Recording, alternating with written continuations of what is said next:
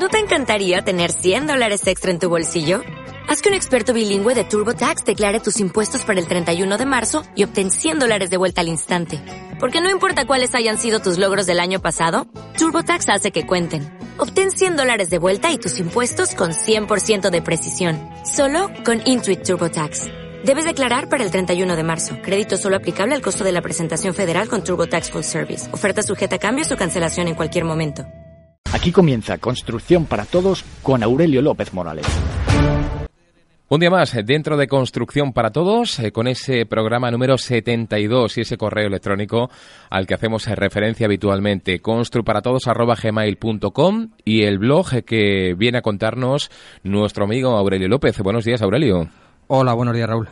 Construparatodosblog.com. Construparatodosblog.com. Ya me he adelantado yo, ¿eh? efectivamente. Bueno, el pasado martes tocamos un tema muy, muy interesante, Aurelio.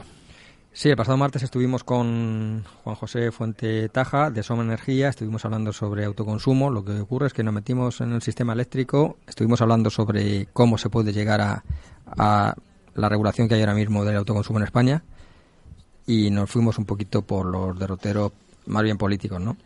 Entonces, eh, quería volver yo hoy sobre el tema, hablar de nuevo con él, que lo tenemos a otro lado del teléfono, pero centrarnos más en lo que nos puede le puede interesar a nuestros oyentes, al usuario, que pueda estar pensando en aprovecharse del autoconsumo y vamos a ver qué, de qué podemos aprovecharnos, qué podemos hacer, qué no podemos hacer, en qué nos pueden penalizar y cómo está la normativa para aprovecharnos del autoconsumo. Buenos días, Juan José. Eh, buenos días, Aurelio. Pues ya has oído mi entrada. Eh, ya digo, lo que quisiera yo ahora es que los oyentes puedan ver de qué manera pueden aprovecharse el autoconsumo según está regulado en España. Bien, pues eh, primeramente eh, comentar que, que como ya sabéis, pues por primera vez en la historia sale más a cuenta producir electricidad uno mismo en su casa que comprárselo a la, a la compañía eléctrica. Es decir, al precio que se han puesto la, la tecnología solar, al precio que se ha puesto la fotovoltaica, un, eh, un, consumidor que en lo que es el paralelo 40, para entendernos, lo que es la mitad de la península, quisiera producir electricidad con placas, con una instalación en su casa, pues lo que serían las placas, los inversores, la instalación, pues, y contando con que es la vida útil de las placas, lo que es la garantía del fabricante son 20 años, aunque luego en la práctica pues produce electricidad durante más años, pues haciendo todo eso y la amortización del equipo, vendría a costarle el kilovatio que produce 11 céntimos de, euros el kilovatio. ¿Qué sucede? Pues que a día de hoy la compañía eléctrica me está cobrando por ese kilovatio más de 12 céntimos el kilovatio. Es decir, que ya estamos en una situación donde incluso ahorramos dinero si producimos la electricidad.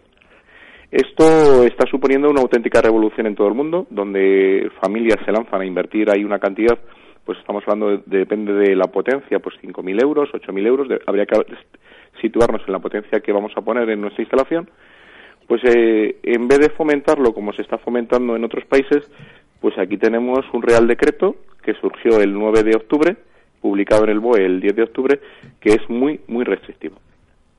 Pero eso significa que entonces no podemos lanzarnos a colocar nuestras placas solares en nuestra vivienda unifamiliar, por ejemplo. No, no es que, vamos a ver, eh, no es que te lo impidan legalmente.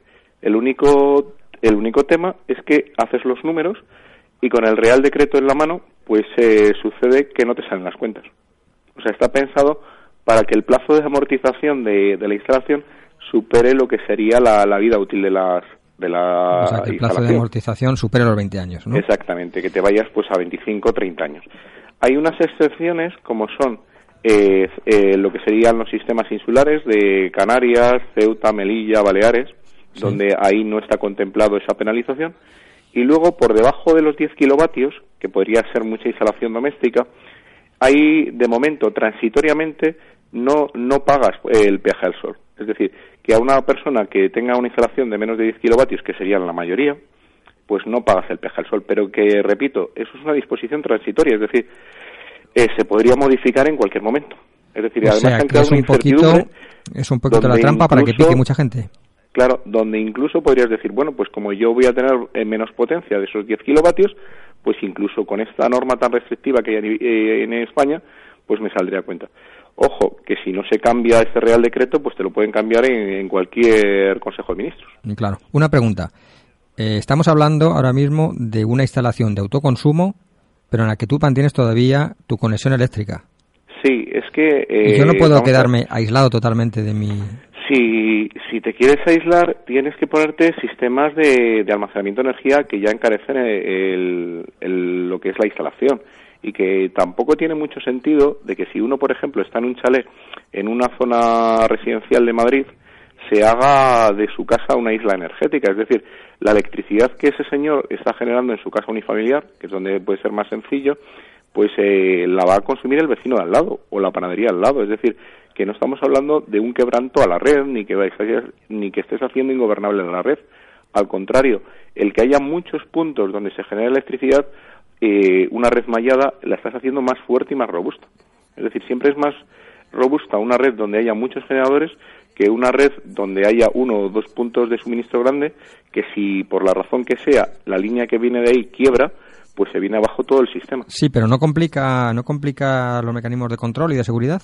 No, no, no, no, eh, vamos, o sea, es que esto no se ha inventado por España, ¿eh? O sea, en Alemania, que no es un, precisamente un país subdesarrollado, hay miles de viviendas conectadas a la red y estamos hablando de que eh, una vivienda pues, unifamiliar pues tenga una instalación pues de 2, 3 kilovatios. No estamos hablando de una central nuclear ni de un ciclo combinado. Entonces ahora mismo la gente que está, las empresas que se dedican y promocionan y publicitan a hacer instalaciones de autoconsumo, eh, a ver, si no salen las cuentas, ¿quién se va a hacer una instalación de autoconsumo? Si, si lo hiciéramos en Canarias, Baleares, eh, Ceuta y Melilla, incluso no salen las cuentas. Si lo hacemos en la península, pues aquí el tema estaría que si esta disposición transitoria, que te la pueden modificar en cualquier Consejo de Ministros, pero si vamos a suponer que se mantiene lo de los 10 kilovatios, pues seguiría saliendo las cuentas a una familia. Pero que incluso habría que pensar en un poquito, en un paso más allá, es decir, si yo tengo una nave industrial donde tengo una industria, ¿por qué no va a poder hacer autoconsumo la, la industria? Y es que igual que ahorra un particular, ahorra una industria y además con una ventaja añadida, que el horario de donde se produce la electricidad coincide con el del periodo de actividad. Es decir, en una vivienda unifamiliar puede darse el caso que, vale, me salgan las cuentas de lo que me cuesta producir el kilovatio hora, pero yo me vaya a las 8 de la mañana, vuelva a las 5 de la tarde o a las 6 de la tarde y haya muchos momentos del día y muchos días, días laborables, donde yo no produzco esa electricidad. Entonces, eh, eh, esa situación se puede dar y, te vuelven a, otra vez a no salir los números. Eh, Pero si yo, tengo una industria o un restaurante, y nos imaginamos un restaurante, donde resulta que produzco electricidad justamente cuando tengo todo, todo conectado y tengo el público. ¿Y qué dice el decreto de autoconsumo sobre este, estas industrias? O pues si tienes más de 10 kilovatios, seas una industria o seas un restaurante, pues te tienes que acoger a todo, es decir, para empezar tienes que hacer una burocracia para legalizar tu instalación, tener un contador específico, tienes que solicitar un punto de enganche y luego ya tendrías que pagar el peaje al sol. Es decir, ese peaje al sol que hemos dicho que estás exento si estás en, en las islas o tienes de momento menos de 10 kilovatios, esta disposición transitoria, pues por ejemplo, un señor que tenga una nave industrial tendría que pagarlo y ya volveríamos a la situación donde ya no te salen eh, eh, que lo vas a rentabilizar en 6, 8 o 10 años, sino que te vas a más de 20 años. Qué curioso. Ya Solamente con esta disposición y con estas, digamos, excepciones a la regla, realmente se están, se están retratando, ¿no? Sí, Porque, ¿Por qué en Canarias dicen que sí lo puedes hacer? Porque a las compañías eléctricas les sale más caro la electricidad, ¿no? Eh, en Canarias producir la electricidad cuesta más que en la península. Eh, para que la electricidad en Canarias no, no sea más cara de cara al usuario particular, pues la estamos pagando todos en los en el recibo de la luz. Hay una parte de esos peajes. Los peajes es como un cajón desastre donde van diferentes apartados. Pues uno de ellos es el pagar el tema de, la generación en las islas, que es más caro, o en Ceuta o en Melilla. Entonces, eh, como ya se han dado cuenta, incluso que en Canarias producir la electricidad es muy, muy cara, pues por lo menos lo único, entre comillas, de sensato que tiene este Real Decreto es que es eso, que no pone estancadillas en Canarias. Pero que es absurdo ponerlas en España, es decir, en un país como España, con más de 5 millones de parados, que un señor que tiene una pequeña empresa en un polígono industrial no pueda ahorrar dinero en la factura eléctrica, bueno, pues preferimos que se hundan las empresas y preferimos que paguen una factura más cara para que las cuentas de los resultados de las eléctricas no sigan, sigan siendo millonarias. En Portugal decías que, esto está, el autoconsumo está, perfectamente libre, libre, ¿no? Sí, sí, en Portugal una persona que con una instalación de menos de 15 kilovatios hace la instalación, se la certifica un electricista, lo comunica a la compañía eléctrica y punto. ¿Y, en Francia? En Francia ahora mismo no te, no te puedo comentar exactamente qué situación tenemos, pero vamos, en Alemania incluso hasta tienes bonificaciones por, por producir la electricidad que tú consumes. Pero que ya digo que en Portugal no hay primas, pero que estamos en una situación que esto es inédito. Lo de el peaje al sol que hay en España es que no se entiende. No se entiende de ninguna manera desde el punto de vista ni, ni porque generes un problema en la red, ni porque nada. O sea, lo único que se entiende es que en un país como España podría darse el caso que un 6, un 8 un 10% del mercado eléctrico que está ahora mismo en manos de las empresas eléctricas se perdiera porque hubiera gente que produjera su electricidad. Y cuando digo gente me refiero a, usuarios domésticos, un colegio, una residencia de ancianos, una pequeña nave industrial o un restaurante. Y aprovechando que tú eres de... se ha generado y además es que incluso el propio Real Decreto, el Real Decreto eh, del 9 de octubre eh, 1699 eh, barra 2015, pues es que ese Real Decreto lo que hace es eh, pues muy farragoso, o sea, 44 páginas de Real Decreto publicado el 10 de, de octubre en el web, simplemente pues para hacer muy complejo todo. O sea, es que esto sería tan sencillo como que un instalador electricista te hace la instalación, tú lo llevarás a la Consejería de Industria, lo comunicarás a la eléctrica mediante fax y punto. Y aquí no hay la Comunidad Económica Europea, no tiene nada que decir.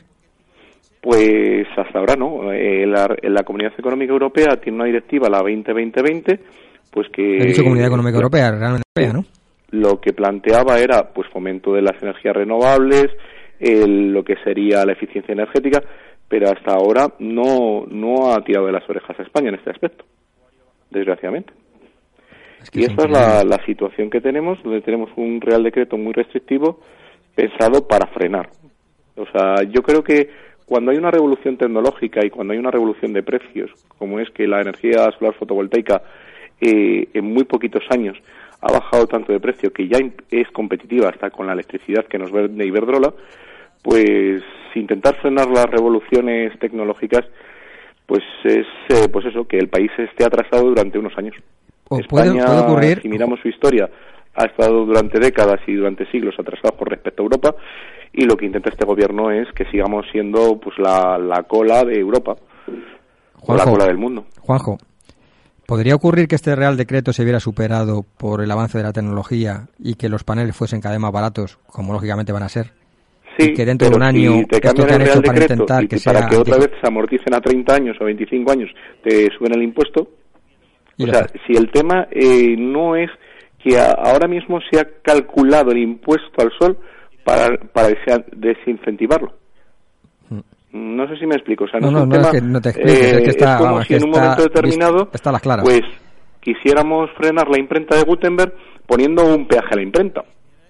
Efectivamente. O si eh, o un concepto también que está surgiendo es, eh, no sé si conocéis que, que muchas casas de campo y no tan de campo, pues hay gente que, que recoge el agua de la lluvia y lo lleva a un pozo o un aljibe para su abastecimiento, pues que tuviéramos que pagar por ese agua que tú recoges en el, en el pozo, eh, que viene de tu tejado, tuvieras que pagar un impuesto a la distribuidora de aguas.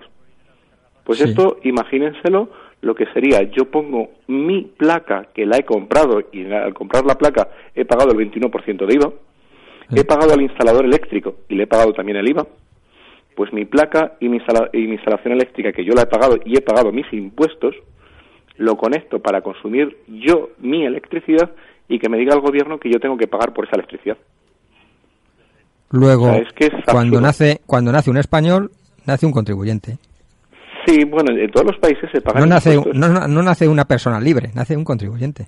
En todos los países se pagan impuestos. Aquí no hablamos de pagar impuestos o de tasas que puedan ser racionales, eso es otro concepto. Aquí estamos hablando de que eh, los intereses de una eléctrica predominen sobre 46 millones de españoles y predominen incluso sobre empresas que crean riqueza. Es decir, si esto se deja desarrollar, habría gente y empresas que instalarían paneles. Y habría empresas que tienen una nave industrial que reducirían su factura eléctrica.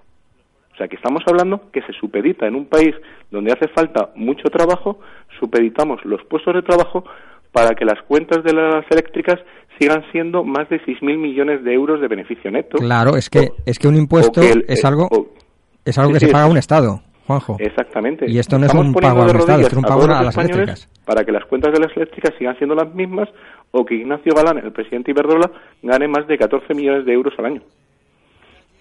Ese es el, problema, que lo han hecho desincentivar lo que es una realidad tecnológica. Y es muy triste que, esto, que, que se desincentive algo que tecnológicamente es viable y que incluso es bueno para el país. Es bueno económicamente, es decir, España se gasta más de 40.000 millones de euros en importar combustibles fósiles, es bueno medioambientalmente, es bueno para crear empleo, es bueno para la economía de las familias y las empresas, pero es Mm, menos bueno para la cuenta de resultados de Iberdrola.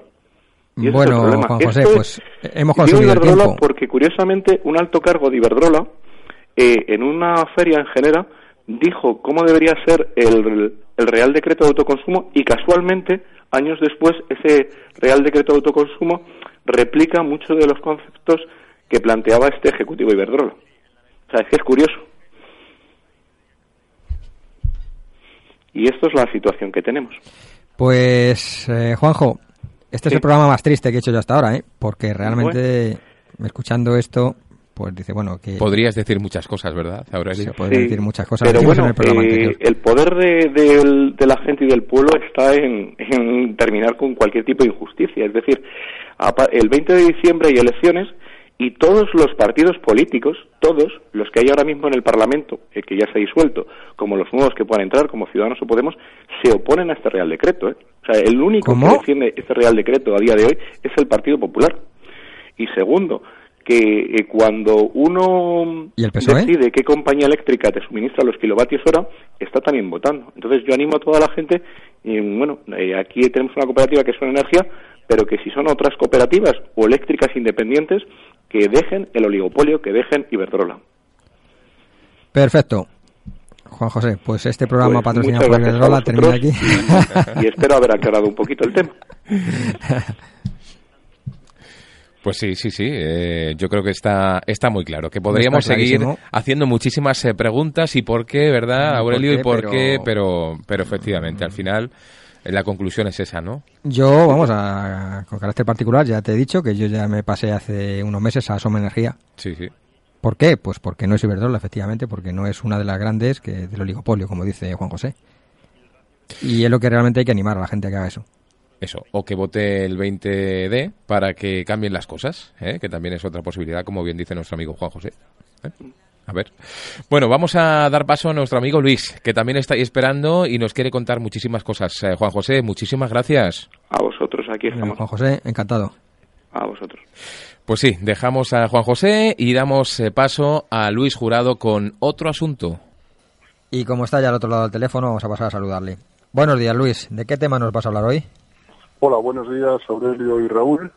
Mi saludo para vosotros y para todos los oyentes que nos escuchan y hoy vamos a hablar de inteligencia y de inteligentes, porque ahora, pues no sé si habréis visto que todo tiene que ser inteligente. Me voy a explicar. Seguro que ambos lleváis en vuestro bolsillo un teléfono móvil capaz de hacer muchas cosas sorprendentes. Recibís correos electrónicos, os conectáis a Internet, os marca la ruta para ir a un determinado lugar. Son los llamados smartphones o teléfonos inteligentes, aunque incluso, pues nuestros oyentes, algunos nos estará escuchando teniendo sintonizada la emisora en un teléfono inteligente. En efecto, hay muchos objetos que se llaman inteligentes, las Smart TV o televisión inteligente, los coches inteligentes que pueden circular sin conductor, etcétera. Pues sí, pues en esa misma línea están los edificios inteligentes, que es de lo que vamos a hablar hoy. ¿Y qué son? Empecemos eh, diciendo qué son esos edificios inteligentes, Luis. Pues los edificios inteligentes son aquellos edificios que están dotados de una serie de instalaciones que sirven para gestionar de modo integrado y automático una serie de elementos, por ejemplo, la eficiencia energética, la facilidad de utilización, la facilidad de accesibilidad o incluso la seguridad para los usuarios de esos mismos edificios. ¿Y cuáles son las instalaciones que se gestionan de este modo en un edificio inteligente? Son muchas. Y el avance de la tecnología pues hace que esa lista vaya creciendo, vaya aumentando. Los más importantes son pues la climatización, también lo es la instalación eléctrica, la iluminación, las telecomunicaciones, las instalaciones multimedia, las instalaciones informáticas, el control de los accesos, la seguridad del edificio, todo lo relacionado con la prevención y la protección en caso de incendios. Es decir, son muchas las instalaciones que se contemplan en un edificio inteligente. ¿Tienes por ahí algún ejemplo de cómo afecta a los eh, ciudadanos, eh, por ejemplo, habitar un edificio inteligente? Bien, como supongo que casi todos vivimos en un edificio inteligente, pues está claro que cualquiera de nosotros somos los que tenemos que accionar pues el termostato de un radiador o de un aparato de aire acondicionado si queremos que suba o baje la temperatura de nuestra habitación. En un edificio inteligente esto no es necesario, la temperatura se regula siempre de modo automático a unos niveles de confort que previamente hemos establecido. En un edificio convencional también tenemos que ser nosotros, en caso de que se declare un incendio, los que rompamos el cristal, cojamos el extintor y empecemos a intentar extinguir el fuego. En un edificio inteligente esto no es así. El, el, incendio se descubre por una serie de detectores que nos lo avisan de que existe, pero inmediatamente se ponen en marcha los rociadores y se activan los sistemas de evacuación. También en un edificio convencional tenemos que ser nosotros los que nos protejamos de los intrusos colocando rejas en las ventanas de nuestras habitaciones o poniendo una alarma. En un edificio inteligente, si aparece un intruso, se evita que llegue a entrar mediante unas cámaras de circuito cerrado, mediante unos detectores de infrarrojos, detectores de movimiento o incluso detectores de rotura de cristales. Pero cuando hablamos de edificios, eh, supongo que no solo nos referimos a esos grandes edificios de oficinas situados en las zonas importantes de las eh, grandes ciudades. Claro, el concepto de edificio inteligente es aplicable a todos los tipos de edificio. Está claro que la vanguardia siempre va asociada a los centros de poder y por tanto los primeros edificios inteligentes se corresponden con los que tú has mencionado. Pero cualquier edificio puede plantearse como edificio inteligente. Puede serlo un hotel, un centro comercial, una instalación deportiva y por supuesto los edificios residenciales. Y al decir residenciales no solo me refiero a los bloques de viviendas, sino también a las viviendas unifamiliares que también se pueden plantear como un edificio inteligente. Incluso voy a ir más lejos no solo pueden ser inteligentes los edificios nuevos, los de nueva construcción, sino que cualquier edificio existente se puede convertir en un edificio inteligente si procedemos, en ese caso, cuando lo estamos rehabilitando. La aparición de esos eh, edificios inteligentes, ¿de qué modo pueden cambiar los conceptos tradicionales del mundo de la construcción? Pues a mi juicio cambia en que vamos a concebir el edificio como una unidad para todo, hasta ahora los edificios contaban con esta serie de instalaciones que hemos mencionado, pero cada una funcionaba de modo independiente. Aunque hubiera una dirección facultativa a la hora de construir el edificio, cada instalación se planteaba por separado. Sin embargo, en los edificios inteligentes, todas las instalaciones están integradas y se gestionan de modo centralizado. También va a haber mucha importancia en el tema de la eficiencia energética. Y voy a poner un ejemplo. En un edificio convencional, puede darse el caso de que en la misma habitación yo puedo estar con la ventana abierta y con los radiadores funcionando. Esta contradicción no se produce nunca en un edificio inteligente. ¿Por qué? Porque como yo preestablezco la temperatura de confort, el propio sistema se encarga o bien de actuar sobre la carpintería de la ventana o sobre la instalación de climatización para obtener esa temperatura óptima con el mínimo coste energético. Otro ejemplo que a todos nos ha pasado. En un edificio convencional, podemos irnos a la calle y dejar todas las habitaciones con la luz encendida. Este derroche energético no es posible en un edificio inteligente porque la iluminación va asociada al control de presencia en cualquier dependencia. Si las habitaciones están vacías sin uso, la iluminación se corta y los consumos de energía se reducen, evidentemente. Claro. ¿Alguna última cosa que comentar a nuestros oyentes sobre esos edificios inteligentes? Pues que ya están aquí ya están aquí y no tenemos que sorprendernos de que mucho de lo que acabamos de decir pues pronto se incorporará a nuestros edificios.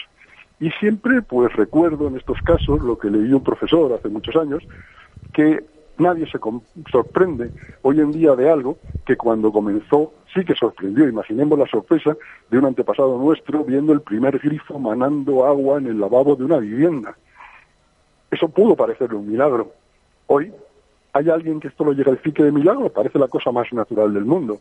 Suena el despertador, nos levantamos, entramos en el cuarto de baño y nos terminamos de despertar bajo el agradable chorro de la, de la ducha, ¿no? Pues así es, eh, así es, Luis. Eh, lo que parecía antes eh, entonces un milagro, hoy es, natural y así seguirá avanzando todo. Muchas gracias, Luis, por tu explicación de hoy sobre los edificios inteligentes. Y solo nos queda ya recordar a nuestros oyentes que pueden hacer consultas a nuestro técnico de cabecera mandándonos un correo electrónico a construparatodos.gmail.com. Y ya nos despedimos de Luis, dándole las gracias por su intervención. Pues muchas gracias, Aurelio, por invitarme y me despido de todos tus oyentes hasta dentro de siete días. Aurelio López Morales, arquitecto técnico con más de 25 años de experiencia en construcción, interiorismo y gestión inmobiliaria, te asesora cada martes en Protagonistas Talavera. En Sherwin Williams somos tu compa, tu pana, tu socio, pero sobre todo somos tu aliado, con más de 6.000 representantes para atenderte en tu idioma y beneficios para contratistas que encontrarás en aliadopro.com. En Sherwin Williams somos el aliado del PRO.